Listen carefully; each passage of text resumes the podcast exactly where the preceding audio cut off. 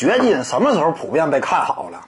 掘金说白了也是一支常规赛当中非常强的球队，但是在季后赛当中呢，前两轮你可以看好掘金这事儿，但是你要说突破闯进总决赛，你这个很难看好掘金。就掘金是一支在季后赛当中呢比较挑对手的球队，前两轮这块儿他是哎考虑到他常规赛当中呢，在约基奇这样一种强势的率领之下，通常来讲呢，他能够打出一个不错的水准。因为上赛季也印证了这点嘛。考虑到这支球队年轻球员非常众多，而且目前呢都成长的不错。嗯，比如说贾马尔·穆雷啊，其他那些等等啊，年轻人啊都非常优秀。这是一支青年军，一支青年军在上赛季已经打出优秀常规赛战绩的基础之上，我相一些新赛季呢他们是能够维持住水准的。但是维持住水准呢，也顶多就是在季后赛当中呢，在前两轮比赛当中呢，面对一个相对较弱的对手，仅此而已了。但还得强调一点，一旦说他遇到那种真正克他的对手的话，你比如说这个詹姆斯哈登率领的火箭。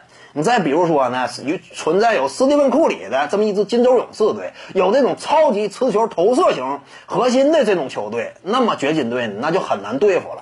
就在季后赛当中呢，前两轮遇到合适的对手，你可以看好掘金。但是呢，你就整体来讲，他是西部真正的一支争冠强队吗？我感觉呢，这就是约基奇他身上自身的一些制约性因素。就是在目前的这个时代，约基奇这样一种打法呢，进攻端能够率领球队打出非常出色的表现，但是在防守端呢，他作为一个球队当家核心和领袖，在上场之时间不能够被充分压缩的情况之下，防守端这个制约也是相当致命的。这就现实情况嘛？那谁说这个掘金队能真正冲冠呢？这是不太现实的。起码目前来看，在目前的人员配置之下是并不太现实的。各位观众要是有兴趣呢，可以搜索徐静宇微信公众号，咱们一块聊体育。中南体育独到见解就是语说体育，欢迎各位光临指导。